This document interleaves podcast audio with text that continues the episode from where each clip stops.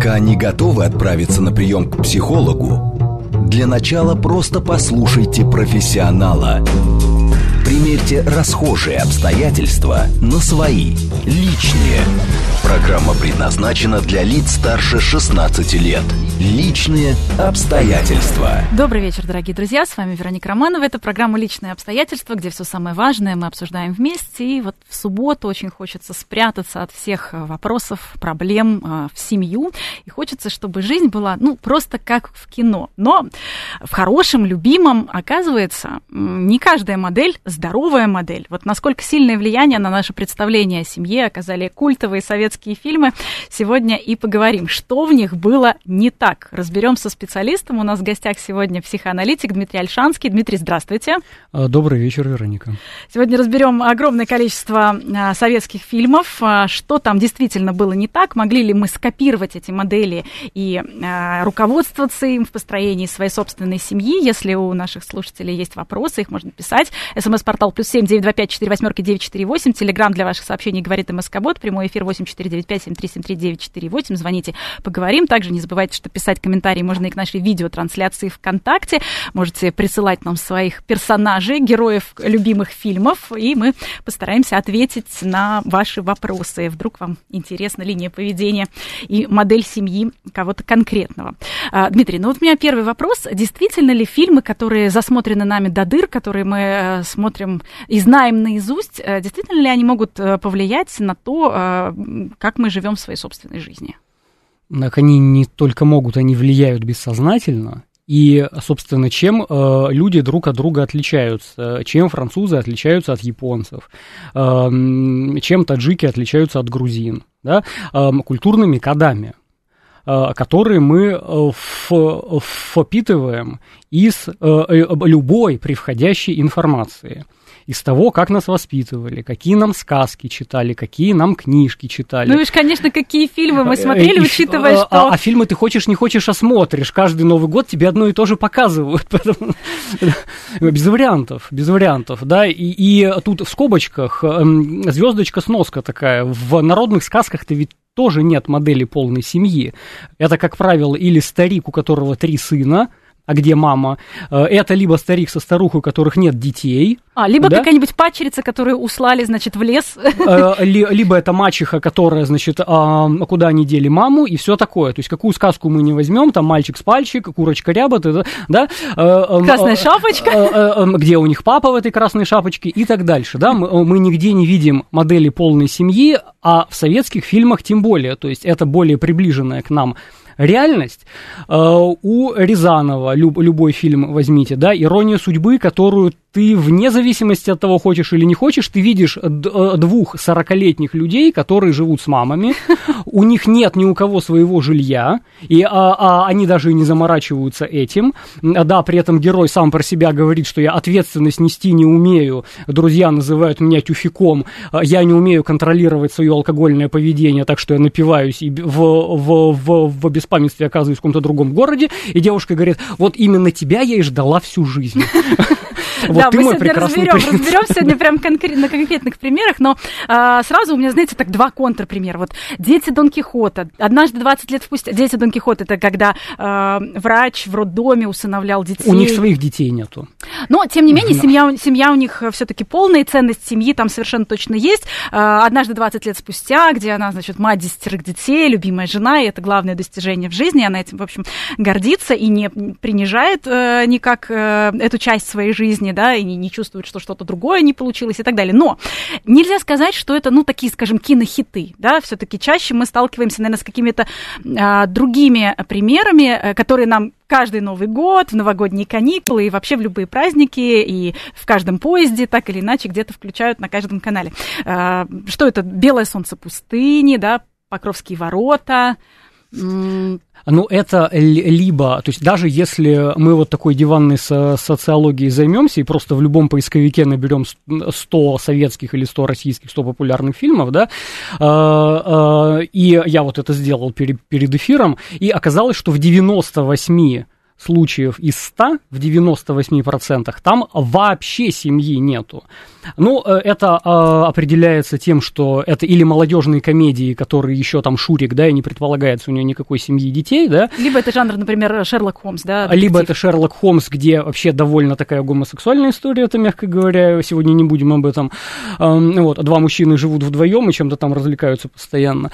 Э, либо это фильмы про войну, где понятно, что постоянно кто-нибудь гибнет, там летят журавли, самые популярные фильмы и все такое прочее.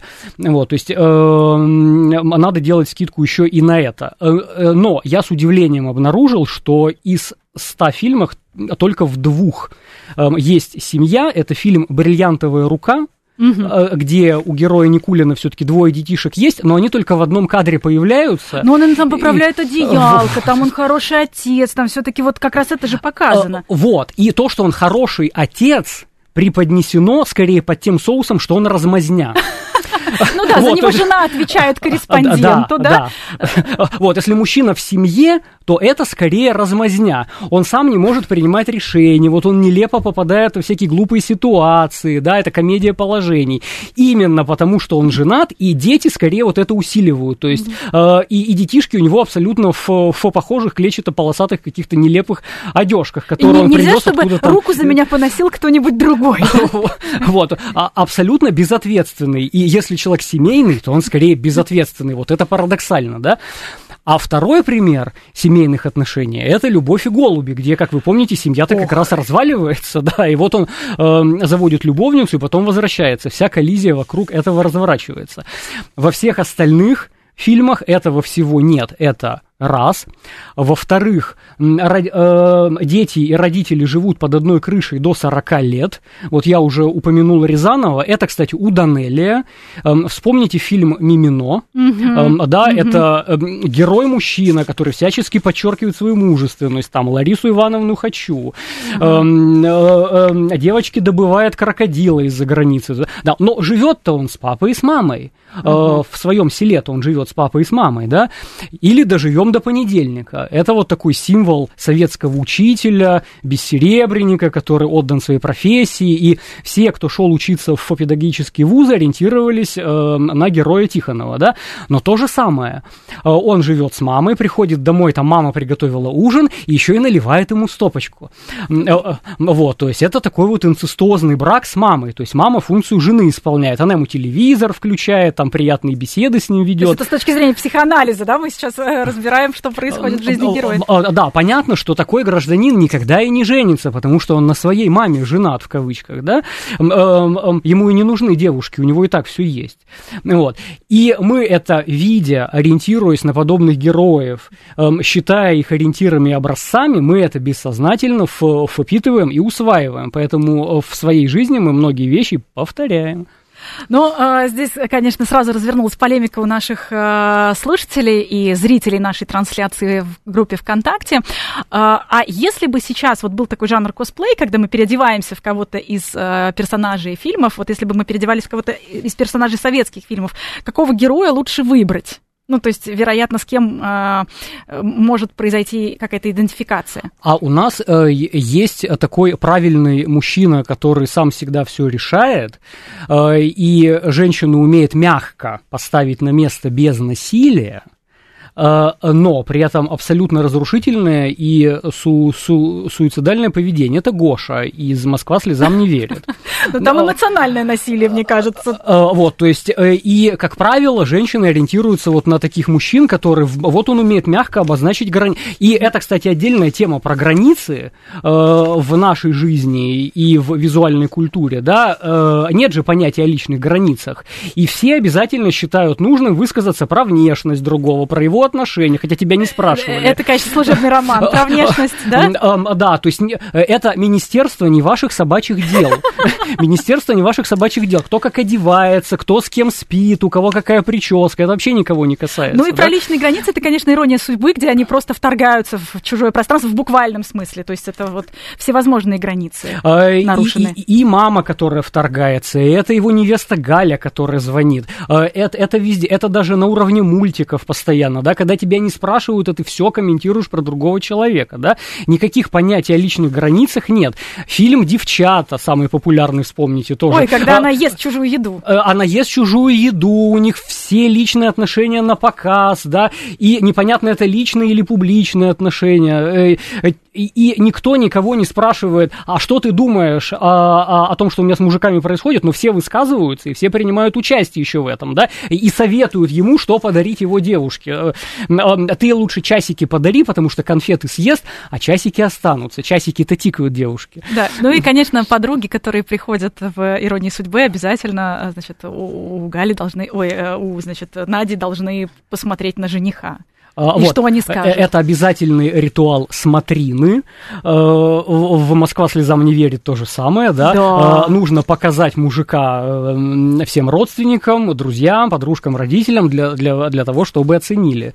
Вот. Мне совершенно непонятно, для чего это надо. Занимайтесь личной жизнью в, в своих квартирах за закрытыми дверями. Это никого не касается. Ну вот все-таки вернемся к бриллиантовой руке, раз уж мы с нее начали. И это такой более-менее пример, где показана полная семья то есть вот э, допустим, а, он действительно тюфяк и, значит, э, человек, за которого жена принимает решение, который не готов брать ответственность, но что-то же там есть хорошее, то есть то, что мы э, из этой модели можем скопировать. А это э, архетипическая такая история, это Иванушка-дурачок. Такой, э, он Горбунков, конек Горбунок. Да, да, да, да, вот да, такое, да. Это, это, это, это Семен Семенович э, Горбунок, да, конек Горбунок, э, который нелепый, нескладный, неповоротливый, но как-то так вот все складывается, ему везет, и судьба ему улыбается, да, и все вот так, как нужно, происходит, mm. по щучьему велению, да. Э, это архетипический персонаж такой, и на Руси вообще люб, любят юродивых, нелепых каких-то людей таких, вот у них все всегда получается. У, у нас на главной площади нашей страны стоит собор кому? Василию Блаженному. Вот, это не какой-то иерарх церкви или там теолог, исповедник великий, там ученый человек, государственный деятель, да? Это вот юродивый. Э, и на Руси таких привечают.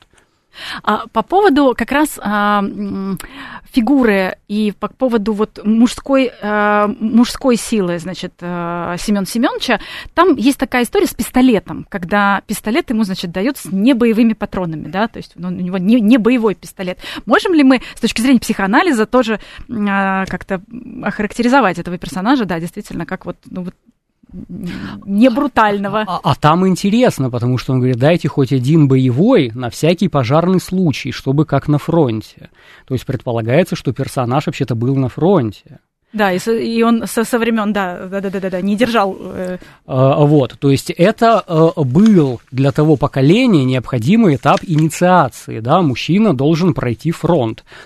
Кстати говоря, вот я сейчас вспомнил, «Джентльмены удачи», э, этот директор детского садика, он тоже живет с мамой в свои там 50 сколько-то лет, да? Да, да, да. Э, у него вся стена увешана чужими детьми, которых он в садике воспитывал, но он тоже прошел фронт, и забывшись как-то, да, он ест картошку с этими, значит, своими подопечный говорит, мы как-то под Курском стояли, да, и вот начинает что-то вспоминать фронтовое такое.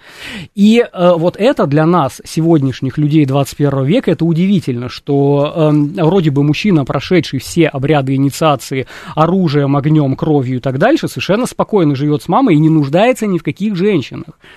Пираты 20 века, вот, вот, э, это фильм, пишут наши слушатели.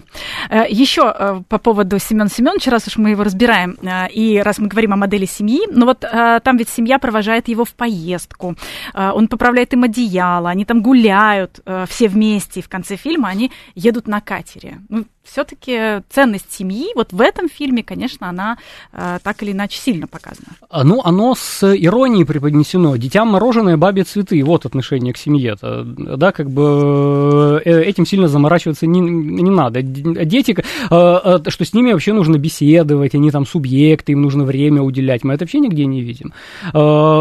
А то, что детей надо вас, воспитывать, это я вообще ни в одном фильме советском не видел. Ну вот дети Дон Кихота, там, пожалуй, когда они будут а вставать. К детям Дон Кихота у меня ряд вопросов есть. Там непонятно, что мужа с женой связывают. Они вообще любят друг друга, спят вообще друг с другом или нет, да? Как бы у них детей-то почему нет? Как бы каждый в своей профессии. Это такой friendship without benefits.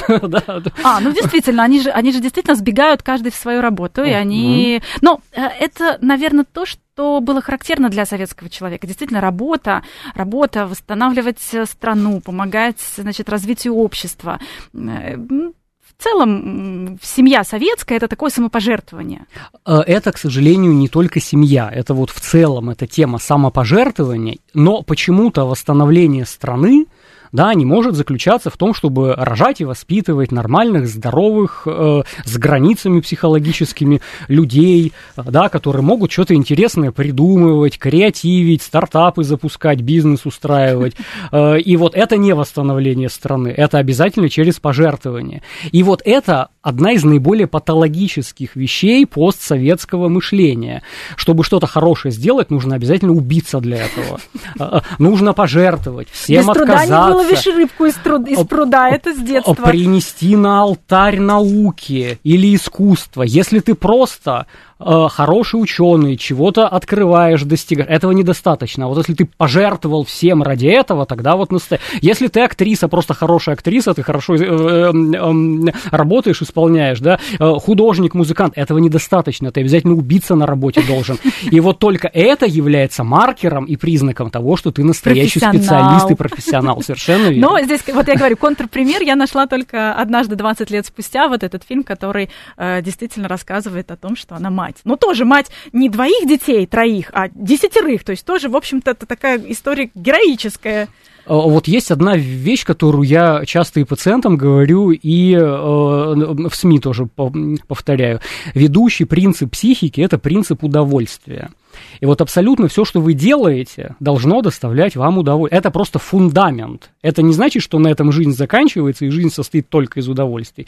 Но любой домик, он стоит на фундаменте. Mm-hmm. И вот чтобы построить первый, второй, третий этаж, должен быть фундамент, принцип удовольствия. То, что вы делаете, вам должно быть в кайф. Ну да, в фильмах, этого, в фильмах э, в советских мы э, практически этого не видим, кроме «Любовь и голуби», где у него вот эта голубятня, с которой всячески борется жена. А, а, вот, жен, жена ему препятствует получать единственное, быть может, удовольствие. Ему бы и Лариса Захаровна, может быть, и не потребовалась, если бы у него не была такая токсичная жена. Вот, он же сбегает от нее на курорт. А, и, и вторая семья в этом же фильме это дядя Митя и, и, и тетя Саша, значит, это Юрский, и я, я не помню, как актрису зовут. Вот. А, а, он думает о том, как выпить, а, а, а, а она постоянно ему мешает в этом. Ну, то есть комические такие отношения. У, у них тоже детей нет.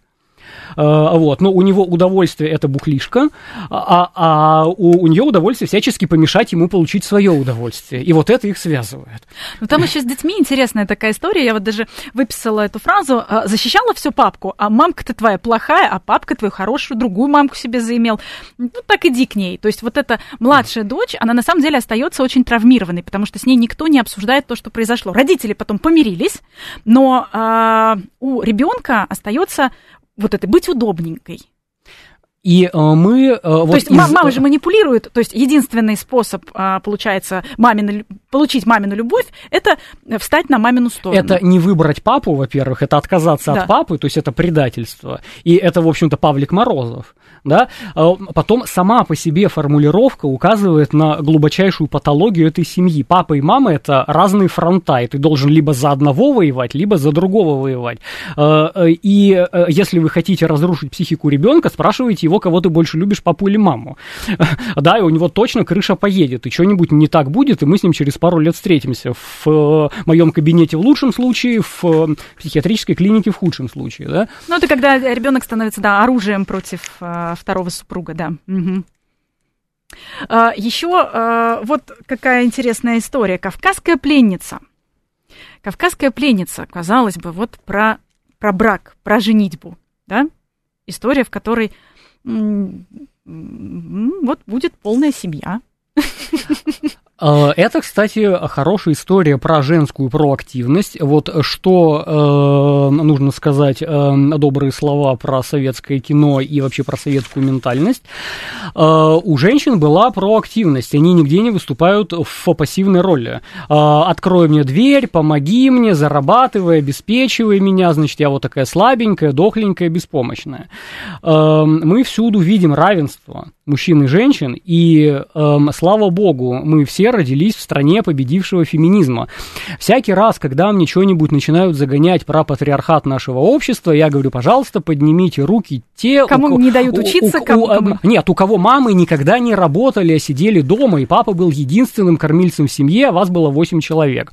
И, как правило, никто из студентов руку не поднимает. А у кого бабушки всегда жили на обеспечении дедушек, э, и то же самое не работали, и, и не имели возможности, и то же самое руки никто не поднимает. Ни бабушки, ни дедушки наши никогда при патриархате не жили.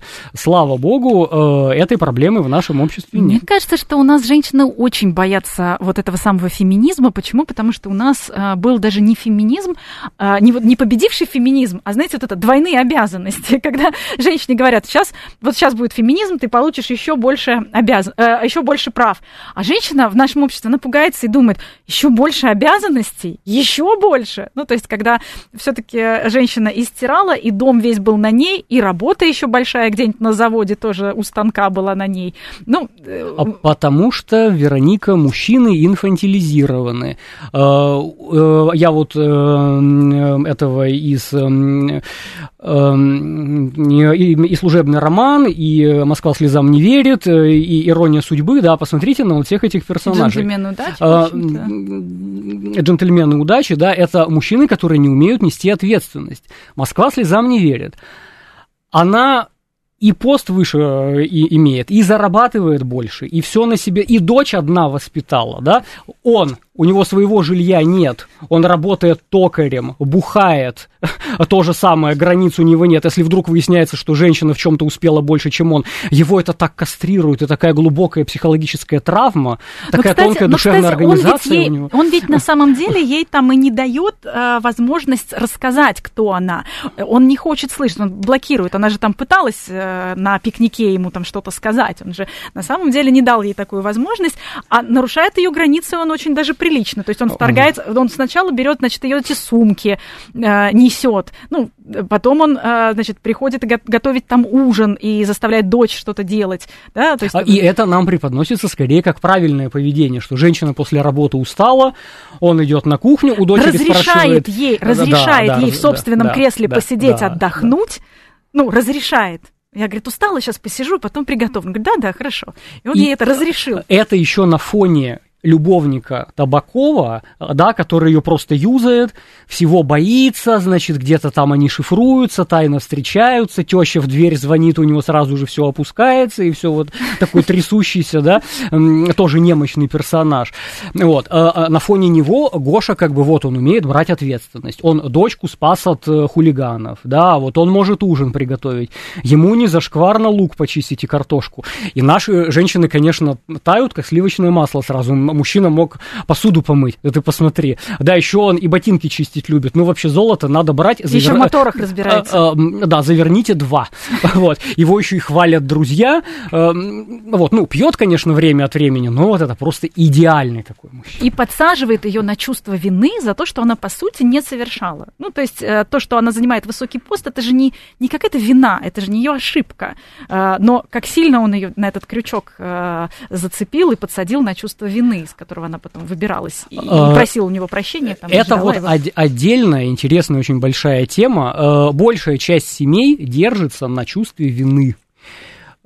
Э, и э, что такое крепкий брак? Это надежное чувство вины. Кто-то когда-то перед кем-то накосячил, а второй ему типа прощает. Вот э, любовь и голуби, да, кстати. Да, вот, конечно, конечно. Это, это именно да. там, там модель семьи. Сегодня говорим о а, моделях семьи из культовых советских фильмов. А, засмотрены они у нас действительно буквально до дыр, знаем мы их наизусть. И а, психоаналитик сегодня нам рассказывает, что мы могли бессознательно копировать некоторые сценарии, а, в буквальном смысле сценарии, в свою собственную жизнь. У нас в гостях психоаналитик Дмитрий Альшанский. Пишите ваши вопросы, э, пишите э, ваших героев, которые вас интересуют, или фильмы. Мы постараемся их разобрать, с кем вы себя идентифицируете. СМС-портал плюс семь девять два пять четыре восьмерки девять четыре восемь. Телеграмм для сообщений говорит и Москобот. И прямой эфир восемь четыре девять пять семь три семь три девять четыре восемь. Звоните, поговорим. Также не забывайте, что писать ваши комментарии вы можете и к нашей видеотрансляции, и смотреть ее можете в нашей группе ВКонтакте. Пока не готовы отправиться на прием к психологу, для начала просто послушайте профессионала. Примерьте расхожие обстоятельства на свои, личные. Еще раз добрый вечер, дорогие друзья. Приветствую всех, кто, возможно, к нам только что присоединился. Это программа «Личные обстоятельства». Сегодня мы обсуждаем модели семьи, которые нами усвоены на примере советских фильмов, которые действительно мы знаем наизусть и подсознательно копируем, как уже нам сказал психоаналитик Дмитрий Альшанский. Сегодня у нас в гостях. Дмитрий, еще раз приветствую. Добрый вечер. И э, напоминаю, что у нас есть смс-портал для ваших сообщений. Вы можете э, присылать туда своих героев, которые вас интересуют. Мы их обязательно разберем. Плюс 7925 4 восьмерки 948. Телеграмм для сообщений говорит МСК-бот. Прямой эфир 8495-7373-948. Звоните, поговорим, задавайте вопросы и пишите также ваши комментарии к нашей видеотрансляции ВКонтакте. Дмитрий, э, мы э, начали вот обсуждать, значит, что не так с моделями семьи в советских фильмах. И, в общем, э, я так понимаю, почти все не так. Почти в каждом фильме что-то есть не то. Вот первые полчаса до новостей, которые мы с вами разговаривали, если резюмировать коротко, то э, примерно такой вывод напрашивается. Э, «Любовь и голуби» фильм, который мы уже начали обсуждать, и там, в общем-то, показана и семья, и ценность семьи. В конце, по крайней мере, фильма мы действительно понимаем, что, да, семья самая важная, не надо из нее куда-то бежать к каким-то, значит, любовницам и так далее, к Раисе Захаровне и так далее. Но а, если мы вспомним, как а, прощаются супруги Кузякины перед отъездом а, Василия на юг, то прощание довольно такое скупое, да, и в целом а, в советском кинематографе, ну, мы нигде этого не видим. Понятно, что есть э, определенный э, такой паттерн у нас сложившийся и определенная традиция, что нет, э, это не американские фильмы, да, ну, так, не американские фильмы для взрослых, это фильмы для всей семьи, и там каких-то поцелуев и объятий мы не видим, но мы эмоциональных каких-то речей не слышим, чтобы люди друг друга хвалили, чтобы у них была какая-то эмоциональная близость. А, понятно, что в Советском Союзе секса не было, но это вообще вот в целом установка такая, что у нас э, нет куртуазной культуры, у нас нет культуры ухаживания мужчины за женщиной. Эм, эм, обратите внимание, вот я упомянул сказки. Почему мы, собственно, кино-то рассматриваем? Кино это те же сказки, которые мы сегодня, да, точно так же, как древние греки э, там мифы свои рассказывали про Зевса. Вот мы точно так же сегодня следим за звездами, за фильмами, сериалами, да, вот это нас формирует, да. И у, у нас нигде в сказках нет модели, что принц спасает принцессу от дракона. Э, нигде нет романтической линии, что он в нее влюбился, и он ее спасает. Как правило... Кому-то полцарства просто надо. А, кому... Да, да, совершенно верно. Кто-то это из меркантильных соображений делает, что как бы сама по себе девушка не представляет ценности, но зато плюс полцарства. Да? А, как будто то, что ты ее любишь и хочешь, этого недостаточно. И то, что а, а, она тебе себя дарит, это э, уже само по себе не, не высшее счастье. Да? Тебе еще и бабла надо накидать. Да? Вот. Почему все Иваны Царевичи, Иванушки, дурачки и так дальше идут сражаться с татарами, со змеями, с захватчиками. Это долг. Это либо отец послал. Для меня, понимаете, Вероника, абсурд Э, три здоровенных мужика, и отец им говорит, пора бы вам жениться. Они сами не хотят сексом заниматься. У них вообще этой как бы потребности нет. Он им говорит, пора бы вам жениться. А возьмите-ка по стреле и запустите ее в разные стороны. Вот куда ваш фаллический символ упадет, э, там ваша женщина и находится, да? А, а, а самим им этого не хочется. А, у, не, у них нет таких желаний, да, им отец приказал заниматься сексом, собственно, да. А, а, у этого похищают невесту после, значит, она шкурку сбросила, да, ее похитили. Да, он да, да. из чувства долга это делает. Не потому, что он ее любит и хочет, и вообще-то принц освобождает принцессу из какого-то замка. Из чувства долга. Враги напали, мы должны, мы обязаны. Да? В русских сказках это везде. Нигде нет романтической линии, но, как правило, долг. И э, я по России много путешествую, да, и когда я в разных регионах наблюдаю, как вот это устроено, э, эм, не то, что нет культуры ухаживания, иногда это даже и стыдно. Как, ну когда... вот любовь и голуби, они так стыдливо друг друга в щечку целуют. А, тем более, есть, что они муж и жена. Казалось бы, в щечку, но и тут стыдливо, понимаете, так вот, чтобы украдкой никто их там не увидел. А когда мужчина показывает, что он заинтересован в женщине, он э, как будто свое пацанское достоинство при этом теряет. И любить девушку, ухаживать за, за девушкой, делать ей приятности какие-то, это ты подкаблучник. Это ты каблук, это у тебя неправильные а принципы. с мамой жить это нормально. А, эм, вот, мама это святое, мама только одна, как мы помним. Вот. И это даже как будто стыдно. И настоящий пацан должен быть немного гомосексуальным. То есть женщинами не интересоваться. И пока тебе отец не прикажет жениться, ты сам никогда и не женишься. Тебе это не надо. Вот. И я это просто наблюдаю в, в разных регионах, как это устроено. И э, вот возвращаясь к самому началу, вы говорите, хорошо или плохо. Эм, нет вещей, которые заведомо хорошие, заведомо плохие. Разные культурные коды. Э, э, в японской, например, культуре нет понятия секс.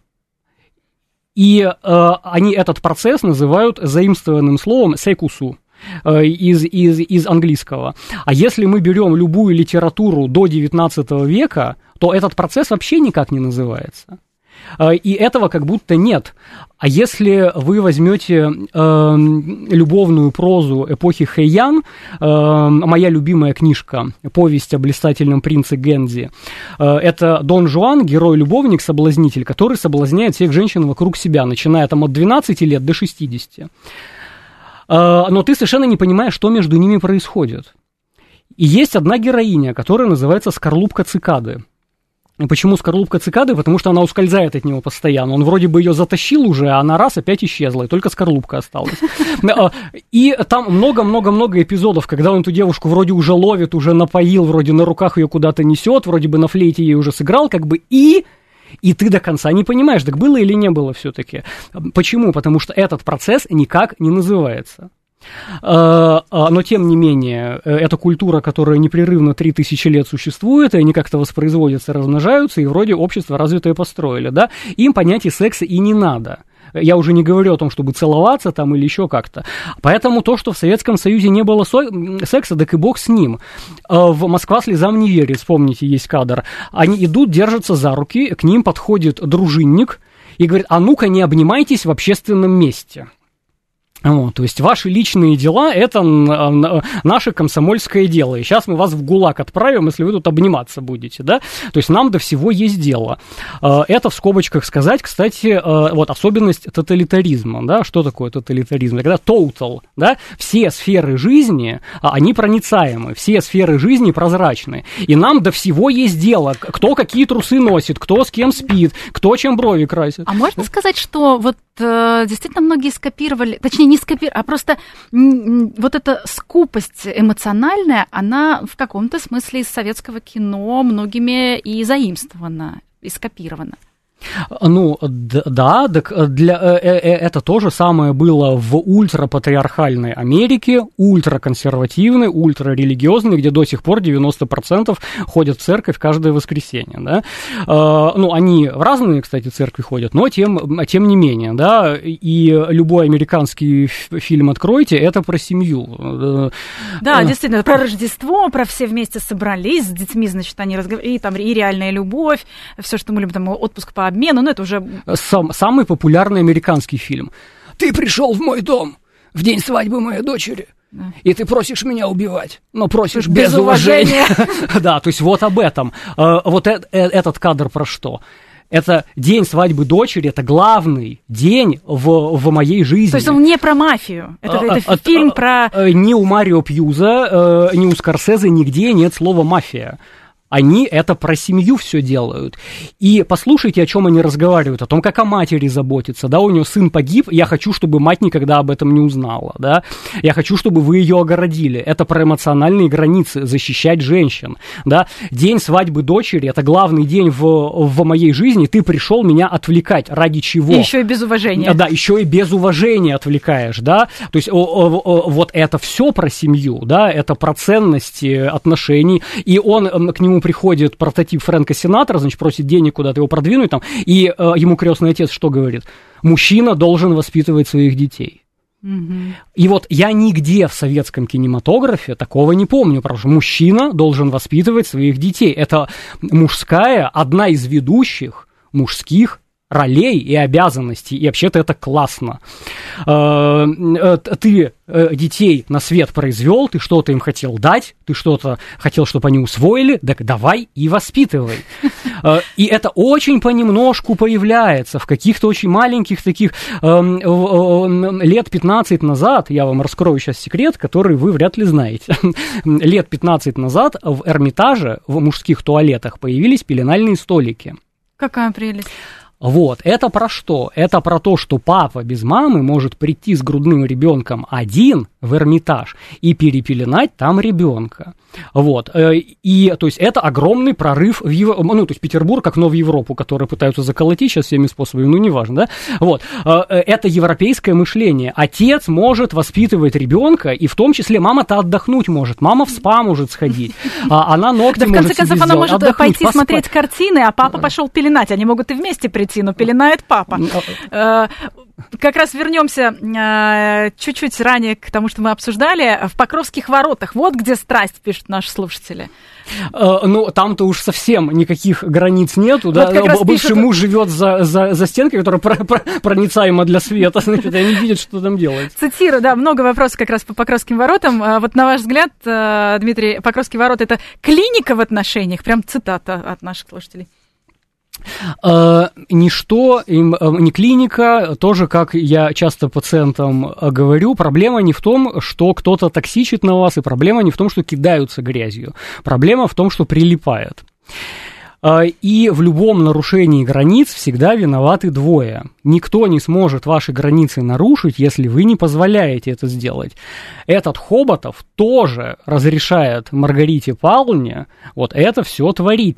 Он тоже не съезжает оттуда, он никак не пытается от нее дистанцироваться и, прямо скажем, пуповину-то с материнской фигурой разрезать. Он никак не пытается. Больше того, он находит молоденькую девушку, и вот на эти девичьи плечи ты решил взвалить абсолютно непосильный труд. Ей навсегда при, придется вернуться в ледниковый период, но только без шкур, потому что шкур ты ей достать не сможешь, говорит она ему.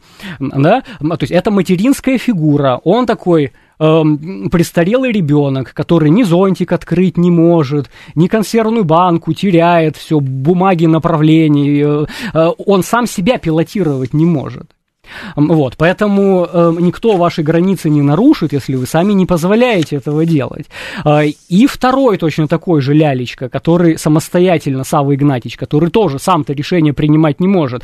Э, делай, что тебе говорят, э, и живи, как у Христа за пазухой, что тебе еще надо, говорит он ему, штихель штихелю рознь. Да, вот э, сразу про Покровский ворот. Мне кажется, мы в буквальном смысле чуть-чуть по-другому посмотрели на, на это кино с э, глазами психоаналитика. Еще вопрос про Афонию. А, Айрат пишет нам, в моей жизни практически все, как у главного героя фильма Афония. Хорошо это или плохо? Что не так с Афонией?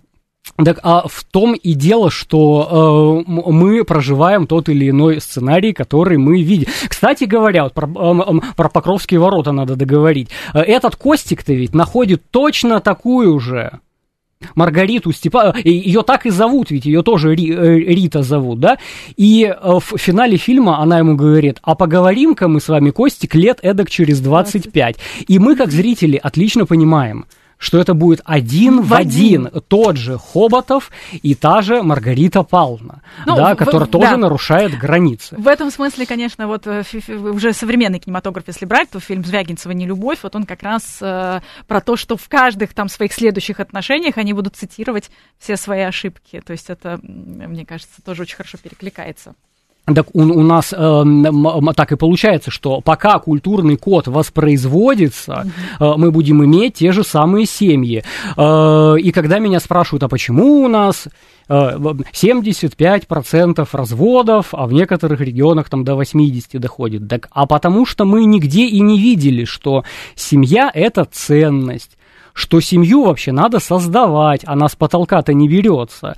Э, нужно выбрать девочку или мальчика и строить отношения. Оно само не получается, само не рассосется, да? Нужно усилия прилагать. А усилия нужно прилагать для того, что это ценность. И вообще иметь семью – это хорошо. Мы этого нигде не видим. Ну вот мы видим этого, это, например, в э, «Москва слезам не верит», где она такая, значит, э, успешная женщина, и а, просто весь ее успех, он, по сути, обнуляется случиться, потому что она без мужчины, она начинает плакать, рыдать, э, значит, бежать за ним, бросая все на свете, потому что, значит, вот какой-никакой, а, а мужичонка. Вот это, к сожалению, это, к сожалению, что э, у, у нас успешные, красивые, классные, потрясающие женщины, но если она, видишь ли, не замужем, это сразу дизлайк. Он И, ей даже говорит, у вас, говорит, взгляд э, незамужней э, женщины, Взгляд незамужней женщины, как будто это плохо вообще, да? И вот если женщина не замужем, это заведомо плохо. Он в электричке-то на это, он, он да. изначально ее на это пытается, так сказать, завлечь. И вот э, Э, это тот токсикоз, который девочкам с детства начинают заливать в уши и головной мозг им отравлять, что замужество это как будто знак качества твой. И ты это не для удовольствия делаешь, и тебе не в кайф отношения, и ты не, не ради любви, объятий, секса и счастья, радости это все, а потому что это знак качества твой. Если есть кольцо, значит ты полноценный человек. Нет кольца, ты полуфабрикат, заготовка. Э, взгляд незамужней женщины э, дошел бы ты своей дорогой, мальчик, вообще. Ну, кстати, да, вот он говорит, что взгляд оценивающий, а на самом-то деле это он на нее там, э, ну, так пялится, неприлично, и это он ее оценивает, и там, что она точно не выше мастера или как-то так. Вот, вот, вот, вот. То он ее оценил. Он, он уже начинает ей планку опускать, э, и ее вот это не напрягает, да, то же самое. Э, целей в жизни нет, жилья нет, заработка нет, бухает, как долго я тебя ждала.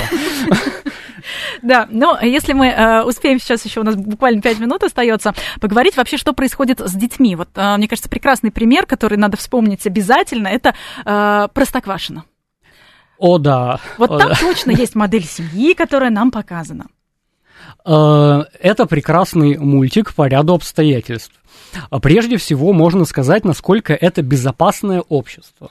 То есть восьмилетний ребенок может свалить в деревню от родителей, они стоят на вокзале и едут куда-то на курорт. Он садится в, в другой поезд, родители не кипишуют по этому поводу. Был бы у меня такой кот, я бы, может, и не, не женился, женился никогда, говорит. А, да, опять же, очень инфантильный мужчина, как будто вот он от, от, от женщины получает те же удовольствия, что и от кота можно. Лучше заведи кота тогда, не морочь голову женщинам, да? Вот. И этот самый э, Матроскин, Э, вот нам говорят про то, э, какое советское общество было бессеребреническое, значит, все вот ради идеи, никаких там ради денег. А Матроскин что ему говорит? Раньше шубы мотоциклы доставали, теперь детей доставать начали. И вот это очень узнаваемое слово такое, да, доставать. доставать э, я э, моим детям, рожденным в 21 веке, не могу объяснить, что значит доставать. Нужно, пошел, купил, заработал. Тебе может денег не хватать, например. Ну так ты подкопи, там кредит можно взять, да? А, а что значит достать? Как это?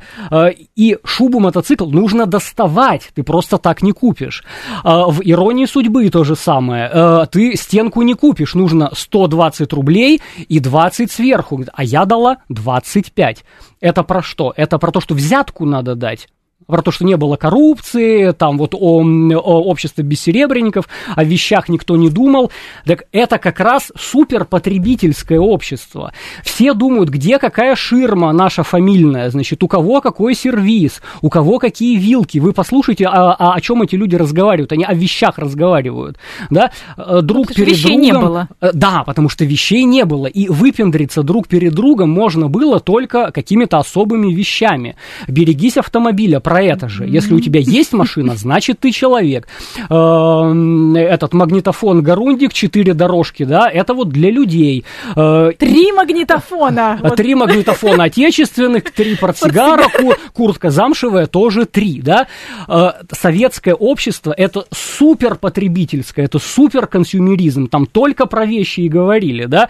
Э, или этот, эм, тоже мой любимый мультик про попугая Кешу, куртка-аляска. Вот, у него есть куртка-аляска, я пойду к нему жить, а у тебя нет куртки-аляски, я не буду с тобой жить. Да, такая вот проституция. Э, и э, э, любой фильм, любой мультик мы откроем, и там вот, вот эти быт, бытовые разговоры. У, у кого какие вещи, у кого дороже, у кого круче. Простоквашино возвращаемся, еще три платья осталось. Еще три платья осталось, нам не до ребенка, пока я не выгуляю все три платья. Потом мы поедем, вот. А, Кого ты, говорит, выбираешь? Ну, тебя я 20 лет знаю, а этого кота вижу первый раз. То есть нормально он жену оценивает? Э, эм, а для чего нам эта картина на стене? Она дырку закрывает на обоях. Да? Э, это все разговоры про вещи, это общество потребления. Э, и поэтому, когда сейчас вот нам противопоставляют, говорят, вот молодежь там хвастается айфонами. Так а 30 лет назад все ровно то же самое было, только в 10 раз больше. Ну, завершая все-таки наш разговор, без, безграничный разговор о моделях семьи, которые мы копируем из советских фильмов, и что не в каждой модели есть здоровая модель. А, фильм про взрослую инициацию, может быть, какой-то современный, вот, скажем так. Сложный вопрос. В современном мире инициация не нужна стала. Вот я тоже часто эту тему продвигаю, что теперь нам не надо проходить никаких инициаций для того, чтобы стать взрослыми. Ну вот съехать от мамы, например. Э, это для моего поколения 80-х было, да, и если ты живешь с родителями, это очень зашкварно, да, а, а теперь уже нет. Да, у поколение 21 века, у них э, нет никакого... Вот ты сперва сделаешь, а потом будешь. Ты сперва диплом получи, а потом начнешь. У них нет таких рубежей, нет таких инициаций. Спасибо большое за этот интересный разговор. Обязательно еще его продолжим. У нас в гостях был психоаналитик Дмитрий Альшанский. Это программа «Личные обстоятельства». До встречи через неделю.